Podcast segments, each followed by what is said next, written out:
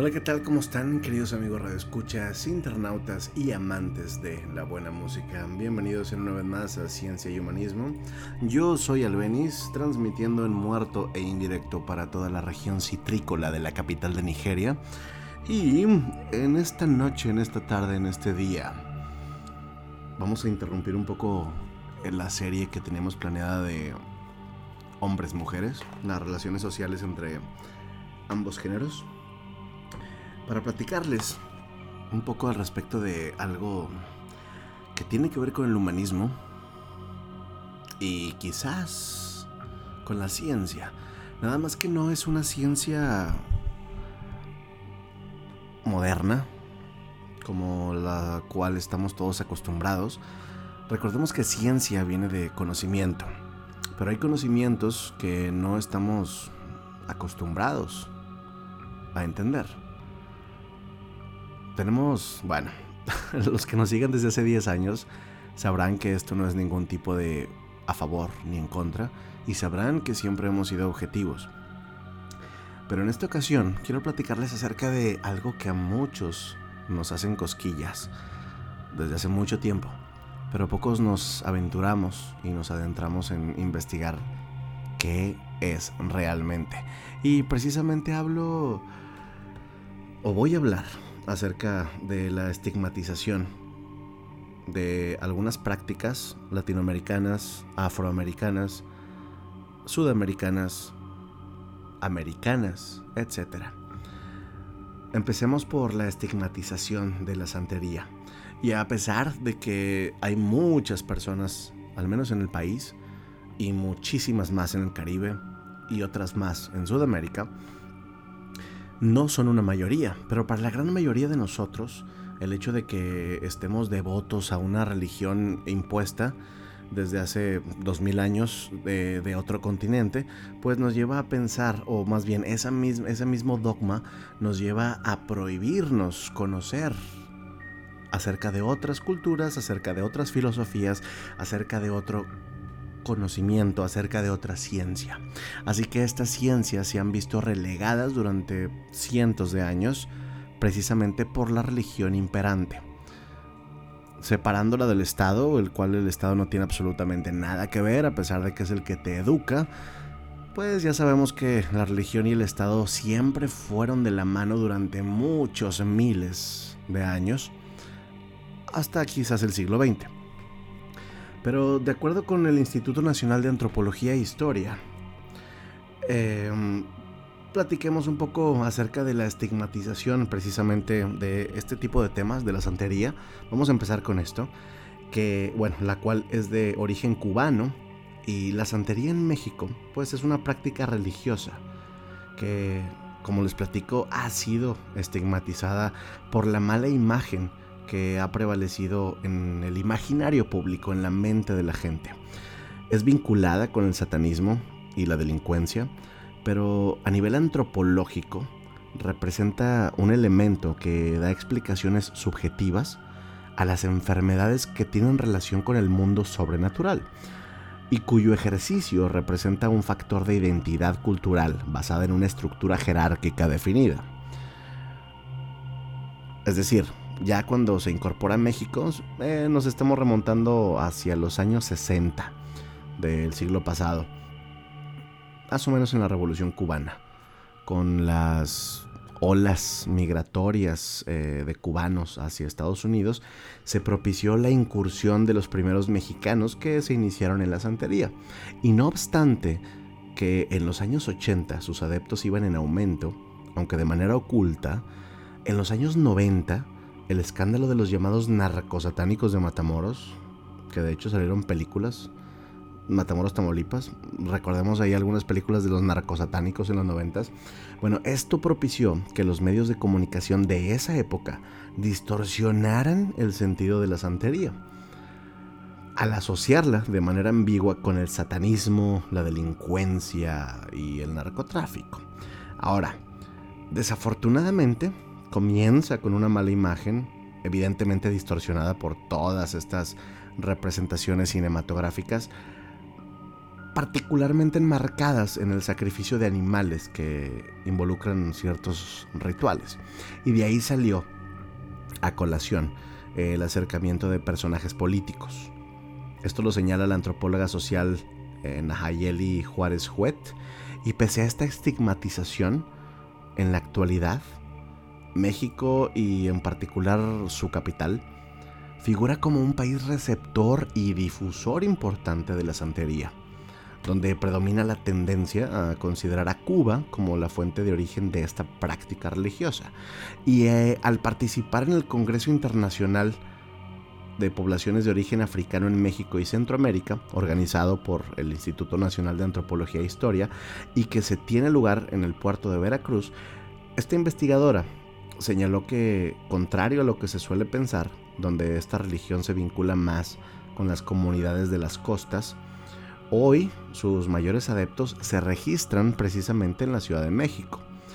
Y el Distrito Federal o la Ciudad de México se ha convertido en un punto nodal para el desarrollo de la santería. Cada vez es más visible de lo que uno se puede imaginar, sin que pierda esa familiaridad con Cuba.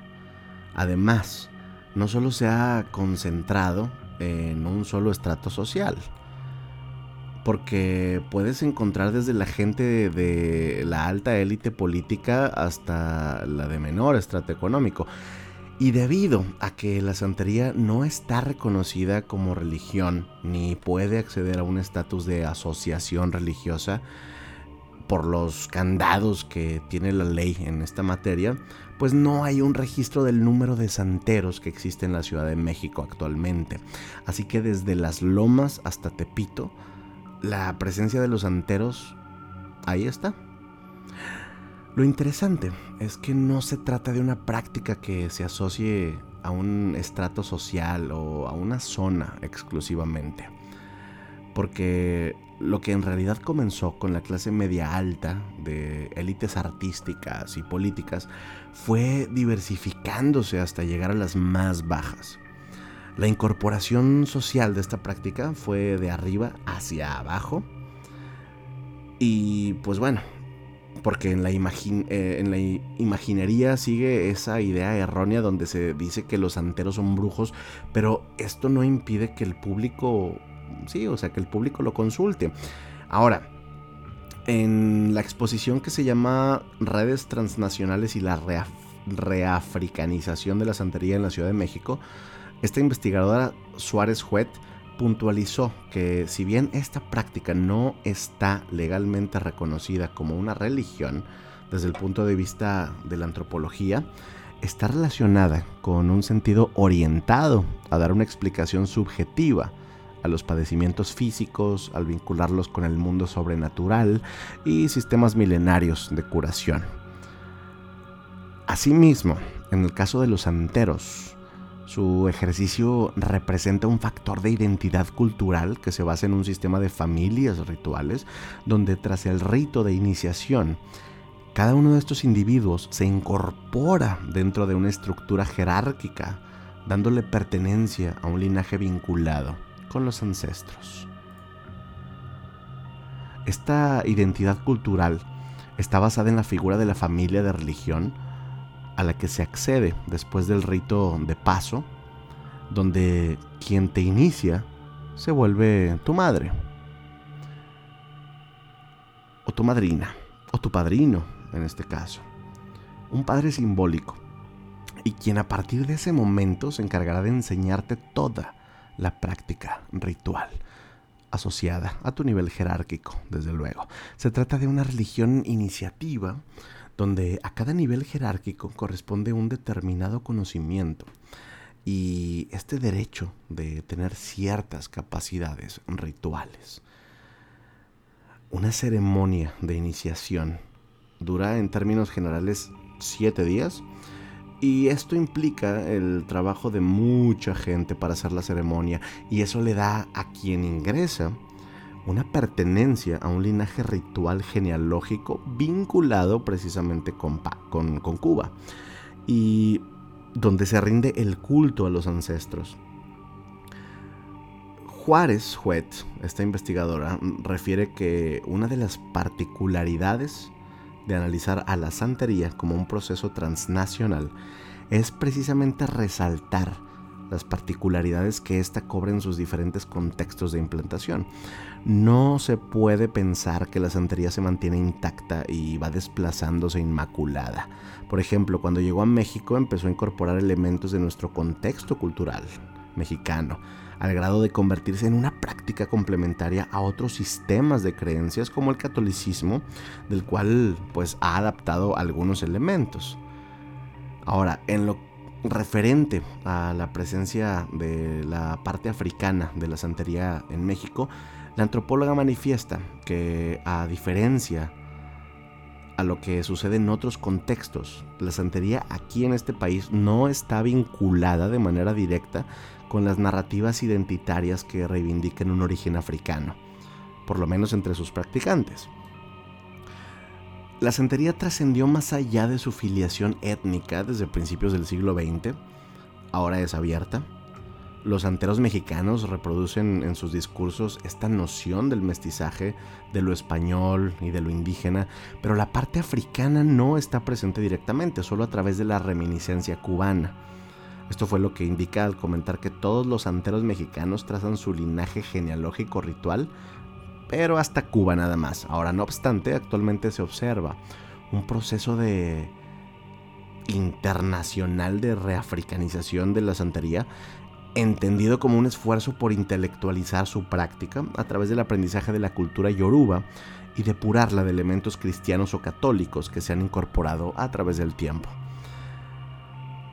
No se refiere a querer ser africano o reivindicar su origen étnico sino precisamente al aprendizaje de aspectos de esta cultura, por lo menos de la lengua yoruba, el uso ritual.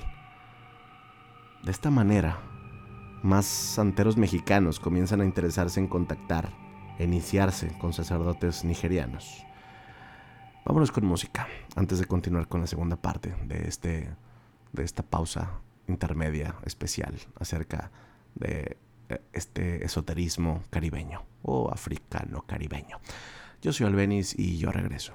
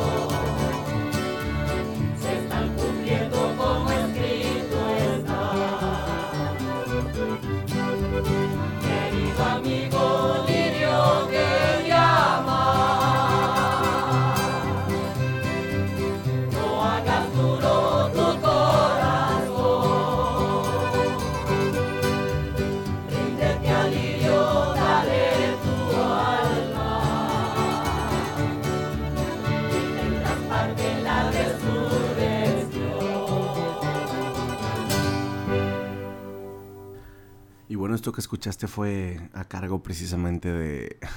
es un soundtrack de la película de Santa Sangre de 1989, producción mexicoamericana de la familia Jodorowsky. Cristóbal Jodorowsky, Sabrina Denison, Fabiola Elenca Tapia, Guy Stockwell, Adán Jodorowsky, eh, Blanca Guerra, Theo Jodorowsky, Jacobo Lieberman, etc. Les recomiendo mucho esta película. De hecho, la platicábamos al principio de Ciencia y Humanismo. ¿Y por qué andamos tan nostálgicos? Bueno, pues porque ya son 10 años y estamos a punto de despedirnos. Estamos en el borde, como diría nuestro querido y amado Gustavo Cerati. Estamos al borde de la cornisa. Así que, bueno, antes de continuar con la segunda parte, vámonos con otro track de esta Santa Sangre. Esto que cantaron precisamente Blanca Guerra, conocida actriz, y, y Cristóbal Jodorowsky, si mal no estoy. Déjame llorar, porque hoy que te perdí, queriéndote olvidar, me acuerdo más de ti. Esto es Ciencia y Humanismo y regresamos. Siento en el alma unas ganas inmensas de llorar.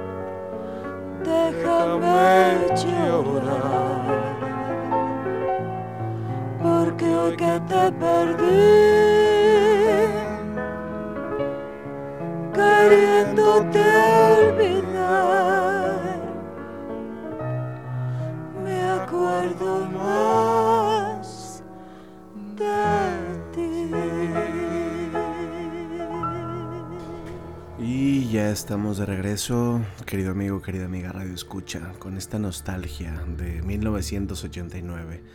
Con esta nostalgia del 2012, hace 10 años, en donde iniciábamos con ideas medias extrañas, con temas muy nuevos, que de pronto empezamos a reciclar.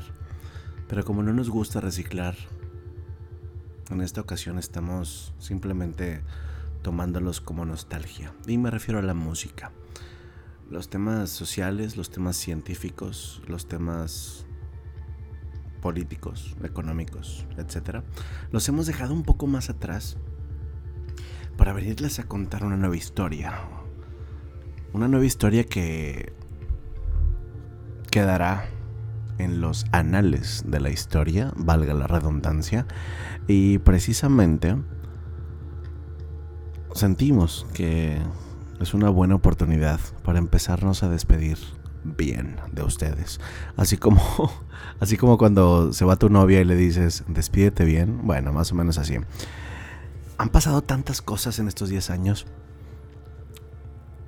Va a ser un poco difícil dejarlos.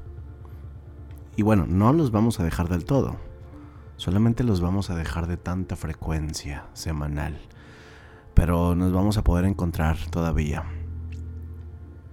En ese enigmático circuito de la nube, en ese espacio ya no radial, probablemente poco tiempo, pero sí en ese espacio virtual digital en donde pueden acceder mediante una serie de URLs o de links o de enlaces en donde nos pueden encontrar. Y continuando con la parte 2 de este programa.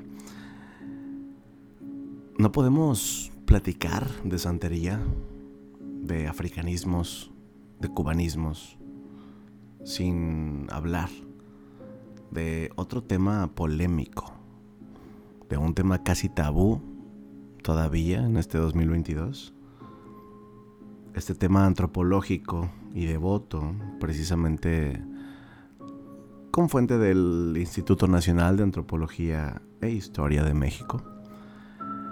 Aunque, bueno, vamos a hablar de la Santa Muerte. No conozco mucho al respecto. Quizás muchos de ustedes tampoco.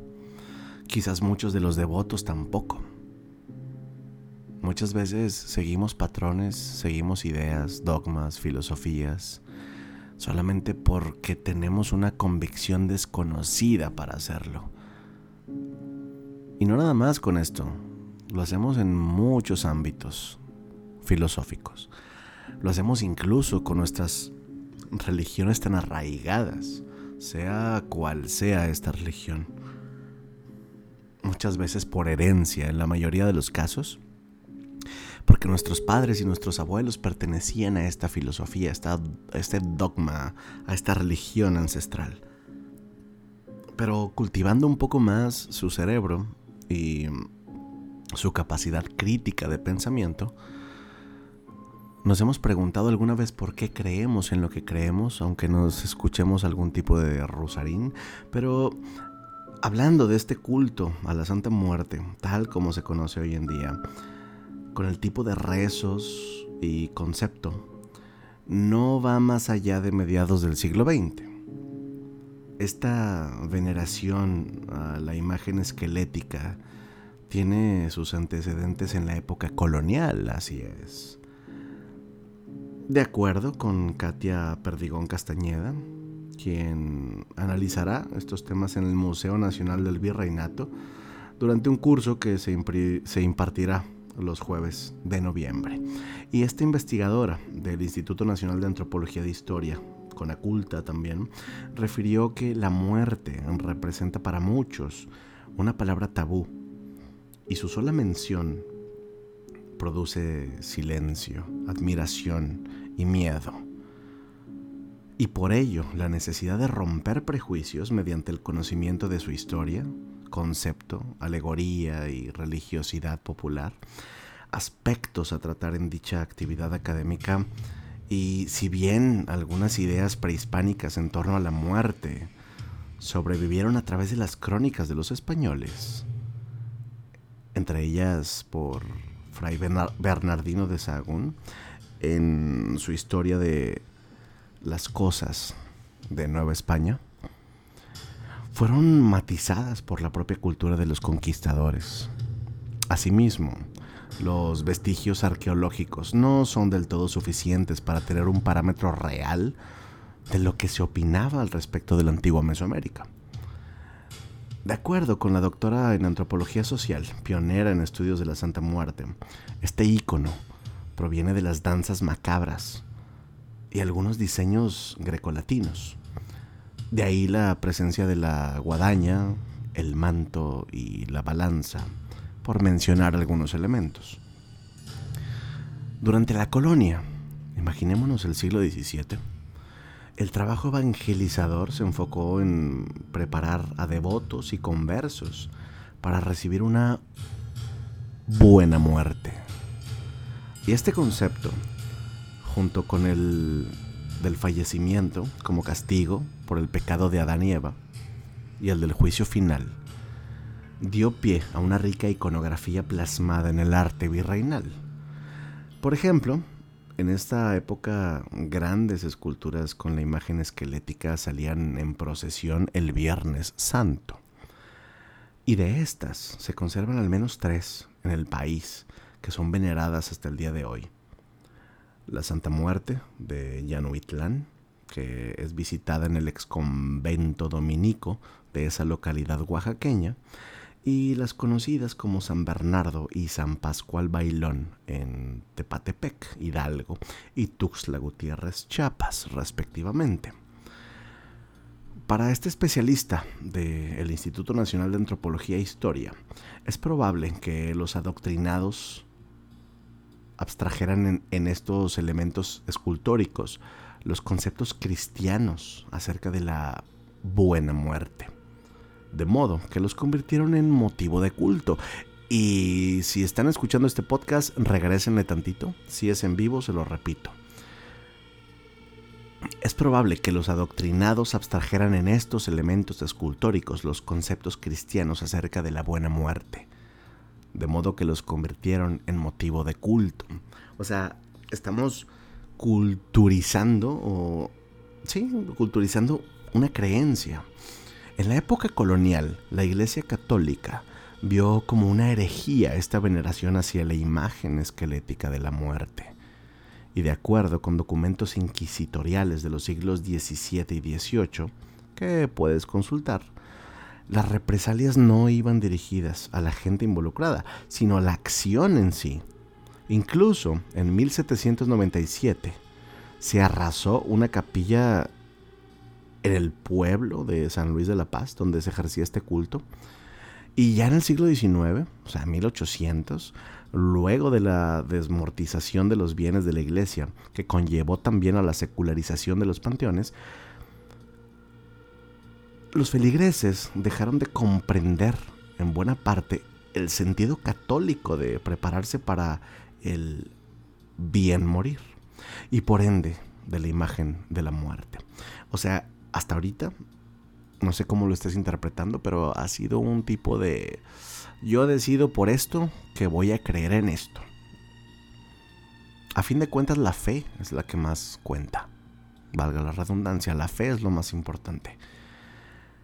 Y así surgió una iconografía totalmente distinta. Por ejemplo, las danzas macabras y la representación del triunfo de la muerte se convirtieron en otra cosa, de tal manera que son retomadas para realizar la burla política y esto lo, comenzó el caricaturista Gabriel Vicente Gaona, Picheta, en el sureste, y años más tarde lo hizo José Guadalupe Posada con la imagen de la Catrina. Recordemos Guanajuato, eh, esta famosísima imagen de la Catrina, la cual es patrimonio cultural de México.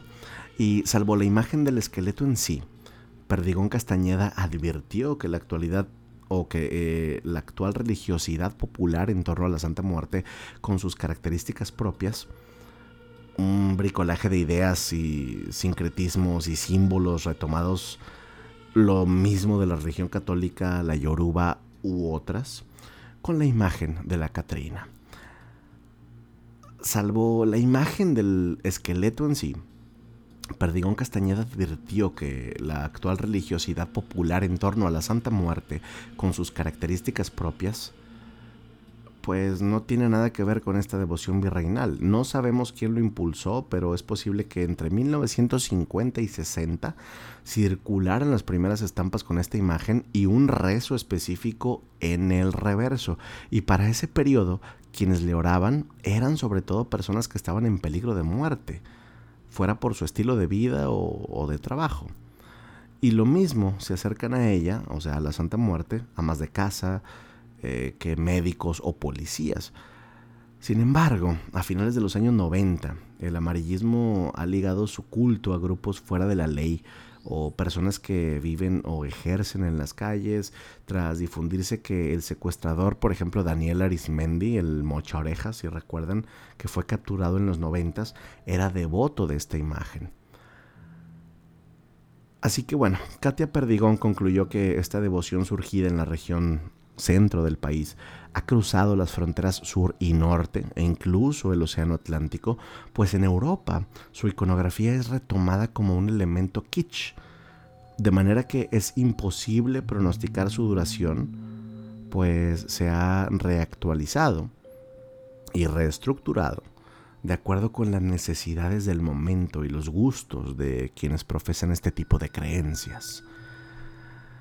El curso Historia, Concepto, Alegoría y Religiosidad Popular en torno a la muerte va a ser impartido en el refectorio del Museo Nacional del Virreinato, el ex colegio de San Francisco Javier Tepoztlán en el Estado de México, los jueves de noviembre de 11 a 2 de la tarde.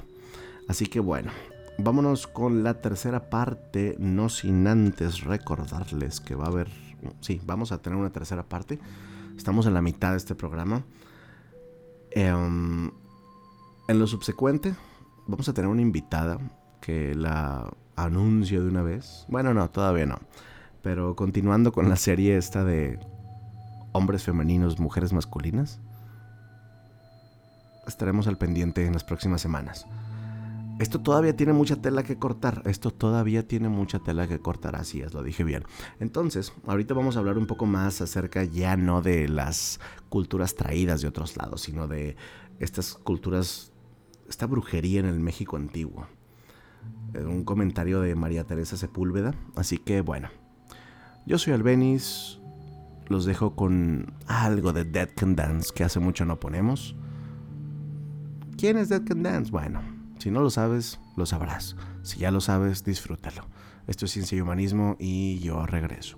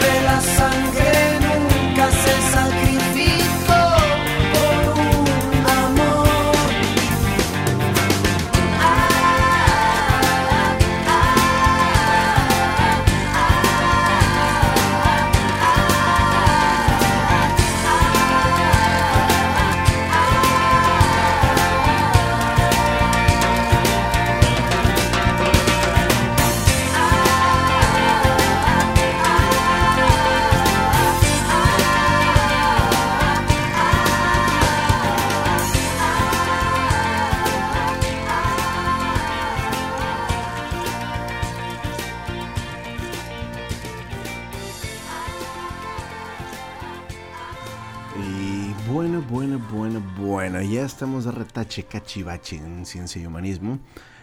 Continuando con este tema esotérico, del cual yo creo que nunca habíamos hablado en estos 10 años, habíamos quizás puesto así como que algunos red flags o algunos arrows o algunos point o unos pinpricks, unos oh, damn, ¿cómo se dice? Algunas este um, les habíamos dado algún adelanto superficial de qué se trataba de esto. Así que muy probablemente esta vaya a ser una otra serie de temas de los que vamos a estar hablando antes de despedirnos. Ahora, em, no nada más estamos platicándoles teóricamente al respecto. Me he estado dando la tarea de investigar por mi propio pie al respecto de esto. Y todavía no termina, esta investigación está empezando. ¿Y a qué quiero llegar? Resulta que hace unos días decidí adentrarme en el Mercado Juárez de la ciudad de Monterrey, México. Este Mercado Juárez, los que no sean de Monterrey, es más, incluso mucha gente de Monterrey ni siquiera lo ha visitado, a pesar de que es un lugar tradicional con más de 110 años de historia en este mercado Juárez, el cual es de los, el cual es el más antiguo de la ciudad, ubicado cerca de la iglesia del Roble, precisamente en la avenida Juárez Cruz con la calle Aranberry, en Monterrey. En el primer piso pueden encontrar un sinfín de hierberías, brujos, brujas, lecturas de tarot, comidas, y um, a pesar de que nosotros en el norte tengamos una cultura muy distinta a la del centro y sur de México, ese centro y sur de México arrastran esta cultura cubana, cuyos cubanos arrastran esta cultura africana y llegan hasta acá. Después de muchos, muchos años, y de pronto te puedes encontrar con gente mm, que puedes decir, hmm, quieren mi dinero, hmm, no lo quieren. Entonces, mediante un descarte, en este caminar laberintístico por este mercado Juárez en el primer piso, dije, va, vamos a probar. Total, vida solo hay una.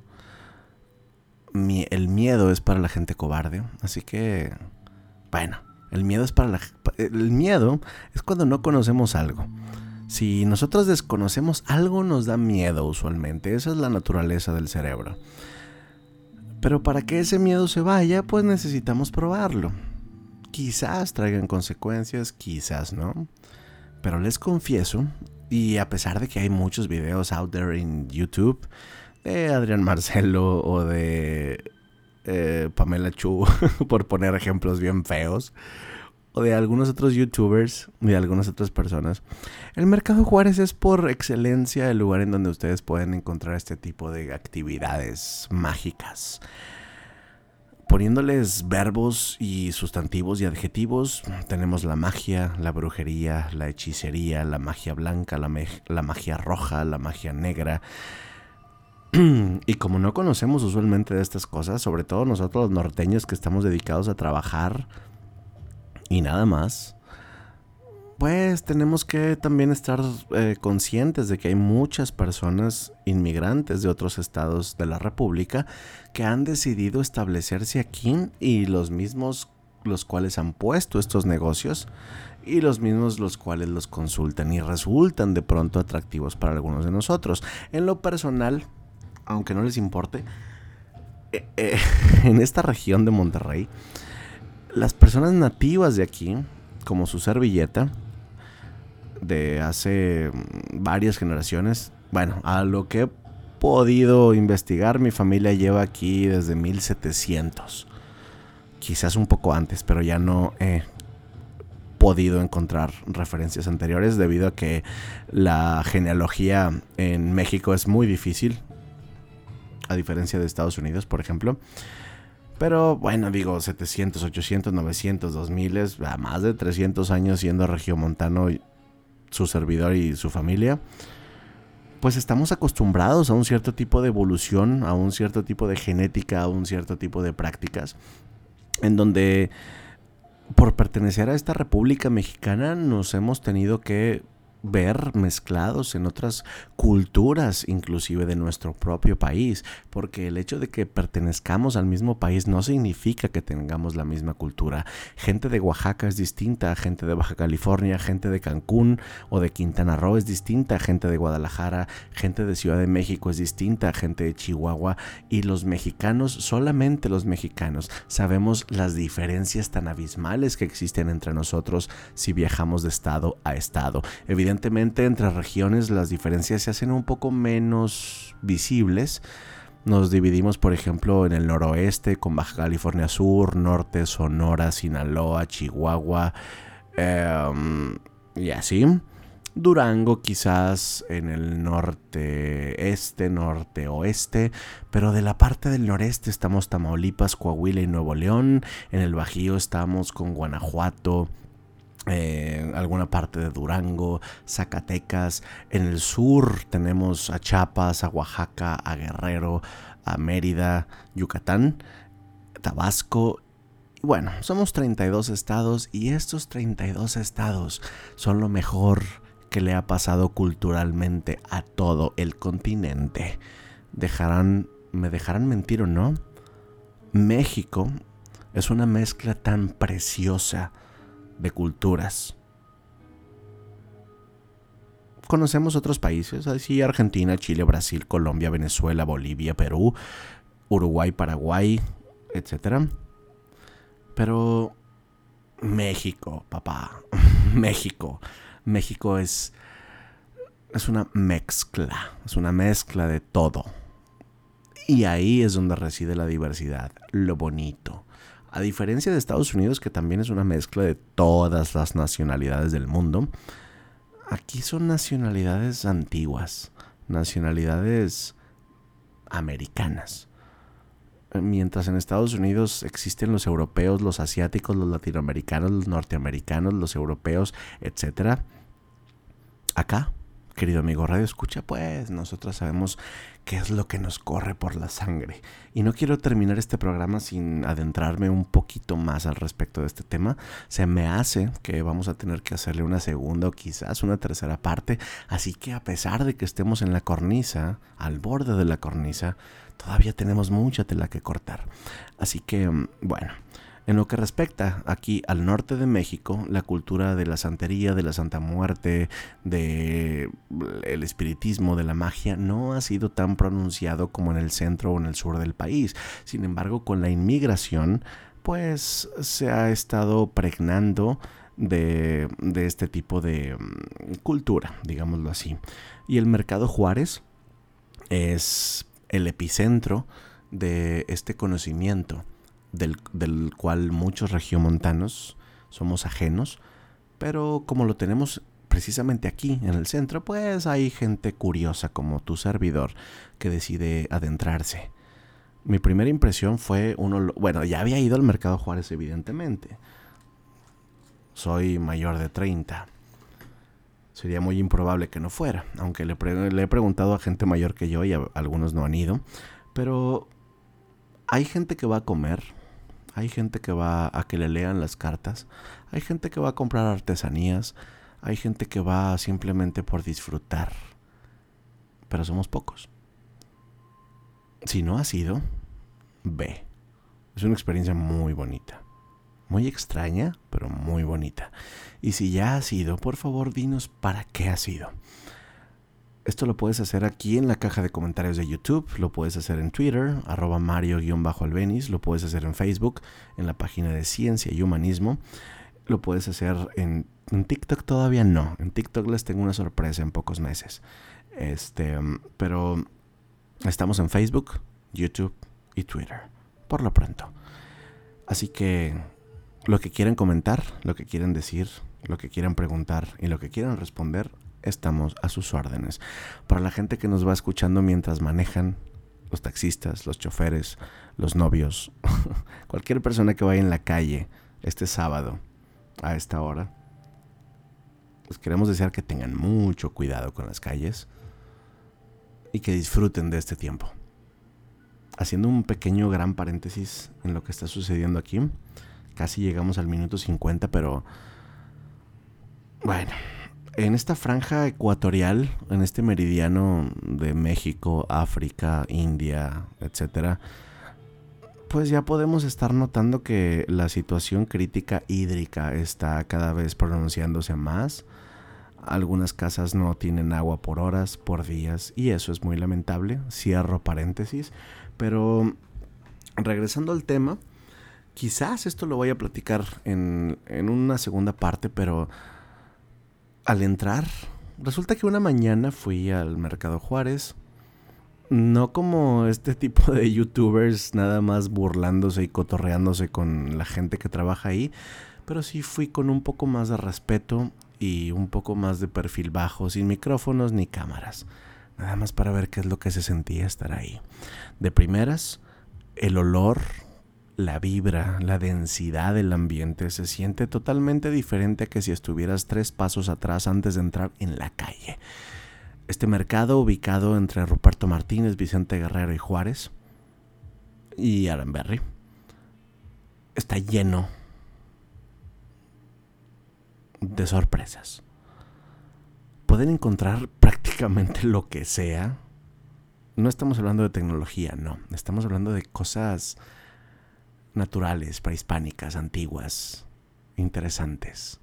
El primer piso, como les digo, está lleno de comidas muy ricas, por cierto. Me comí un chile relleno de queso con arroz y frijoles.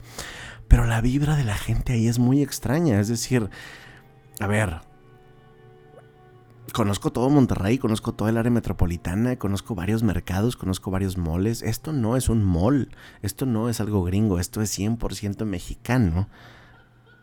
Ajá, y no nada más mexicano, esto tiene una mezcla de culturas. Cuando entras empiezas a oler hierbas, saumerios, inciensos, gente con un tono de voz un poco cantante que te invita a que consumas de ellos, a que uses sus servicios. Y de pronto descartas. No sé cómo, pero dije voy a descartar a todas las personas que me estén insistentemente ofreciendo sus servicios.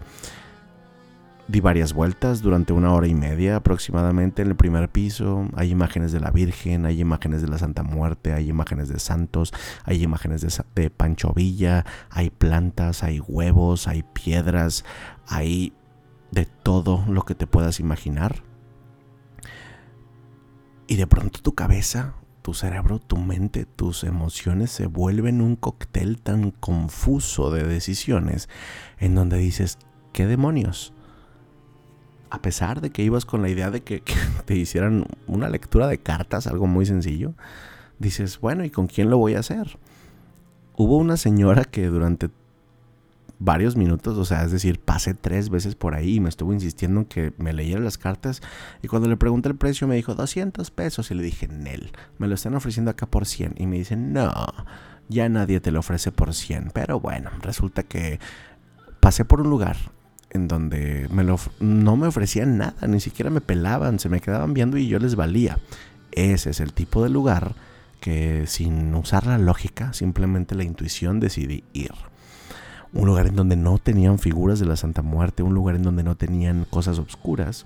Y dije, hmm, venga, estoy viendo apaches, estoy viendo figuras distintas, estoy viendo que nada de lo que ocurre aquí tiene que ver con la magia negra, por lo cual vamos a ir. Esto es mi experiencia, esto no es ninguna fuente. Eh, estamos a punto de llegar al minuto 50. Yo creo que la segunda parte de este programa vamos a indagar un poquito más al respecto de lo que dice María Teresa Sepúlveda en el Instituto Nacional de Antropología e Historia, la brujería en México antiguo. Esto lo vamos a platicar la próxima vez. Así que para terminar con esto, les voy a terminar de platicar mi experiencia y después los voy a dejar con un track.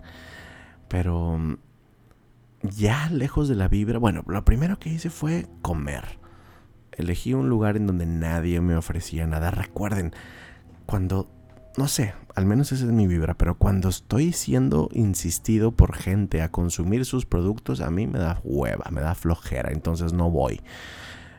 Pero cuando hay un lugar en donde nadie me pela, ahí es donde voy. Y eso pasa con los seres humanos. Y este tema de donde nadie nos pela lo vamos a platicar con María Elisa Serna en un par de programas más al respecto de la diferencia entre hombres y mujeres en la sociedad actual, pero bueno. Em, decidí ir ahí, un chile relleno de queso muy rico, con arroz y frijoles y sus tortillitas y su salsita y su limoncito y su sangría bien deliciosa. Y después de ahí decidí salir a echarme un cigarro. Y al entrar, estuve buscando como loco ese lugar que les platiqué en donde nadie me ofreció lectura de cartas ni nada y nunca lo pude encontrar. Bueno, sí lo encontré después de varias vueltas. Pero en esas vueltas había gente que estuvo insistentemente requiriéndome, ven, aquí está todo lo que tú necesitas, todo lo que buscas aquí está, y de repente utilizando un tono de voz medio cantante en donde tú puedes inferir que ya todos los días decían lo mismo a todas las mismas personas, y entonces tú deduces, este cuate o esta morra es un charlatán o una charlatana. Entonces dije, Nel, no es por ahí. Decidí ir a donde tenían estas imágenes de apaches, de magia blanca, etcétera que me leyeran las cartas. Eh, con un costo de 150 pesos. Fue el tarot. Y dije, "Hmm, yo he visto en videos y yo he visto que hay otro tipo de cartas. Y a lo cual la señora me dijo, sí, pero este es el tarot. Te puedo leer caracoles, te puedo leer las cartas españolas, te puedo leer lo que tú quieras. No sé por qué, pero simplemente cuando le dije léame las cartas decidió usar el tarot empezó a repartir las barajas, me dijo, me dijo, "Mm, barajéala tres veces. Y yo lo hice. Prendió una vela rosa, la vela rosa la puso en medio y al terminar de barajear me pidió que la soplara para apagarla. No sé por qué, hasta que le pregunté, ¿y para qué ver esta vela? Y me dice, "Mm, para purificar tu aura. Esto es ciencia y humanismo. O sea, la ciencia moderna no cabe aquí. El humanismo igual y sí.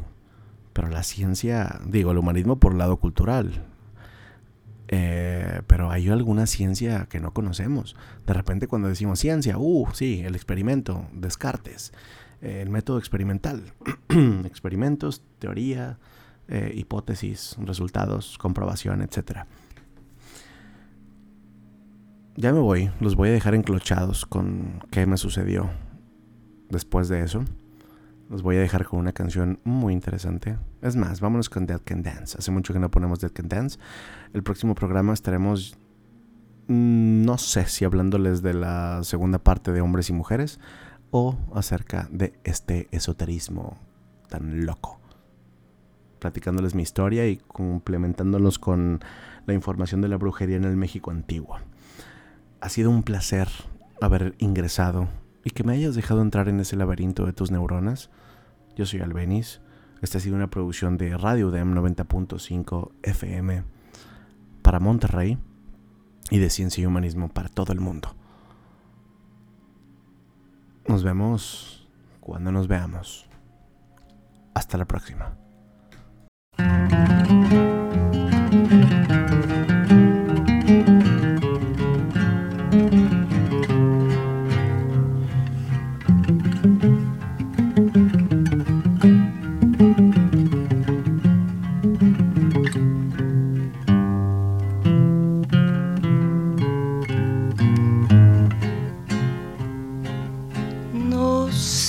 Tienen las flores, llorona, las flores del campo santo. No sé qué tienen las flores, llorona, las flores del campo santo. Que cuando las mueve el viento, llorona, parece que están llorando, cuando las mueve el viento llorona, parece que están llorando. Ay, de mi llorona, llorona, tú eres mi yunca. Ay, de mi llorona, llorona tú eres mi yunca. Me quitarán de quererte llorona, pero de olvidarte nunca. Me quitarán de quererte llorona, pero de olvidarte nunca.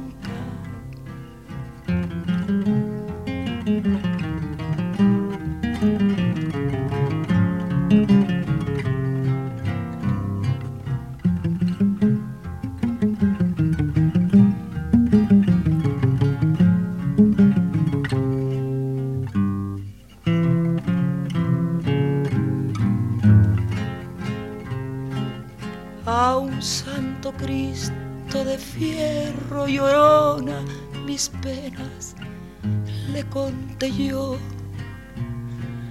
a un santo Cristo de fierro llorona mis penas le conté yo cuáles no serían mis penas llorona que el santo Cristo lloró cuáles no serían mis penas llorona que el santo Cristo lloró.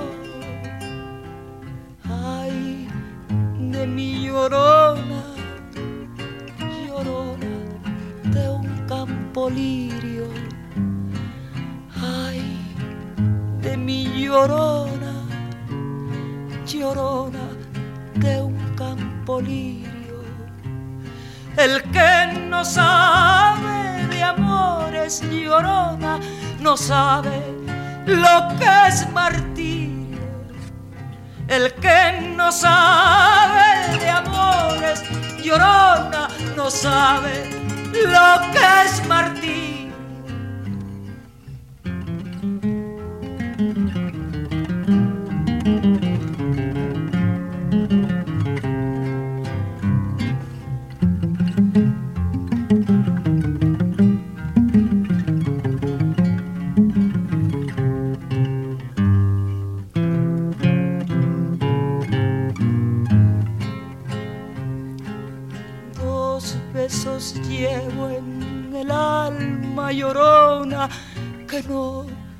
Se apartan de mí.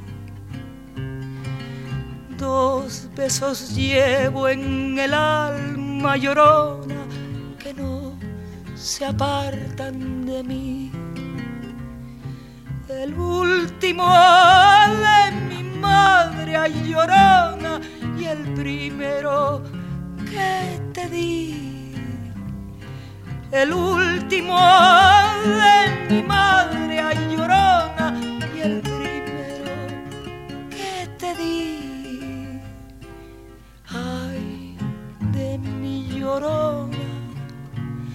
llorona, llévame al río.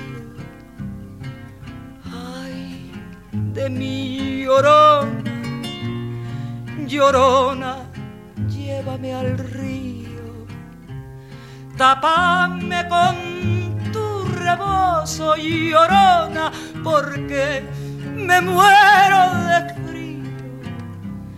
Tapame con rebozo llorona, porque me muero de.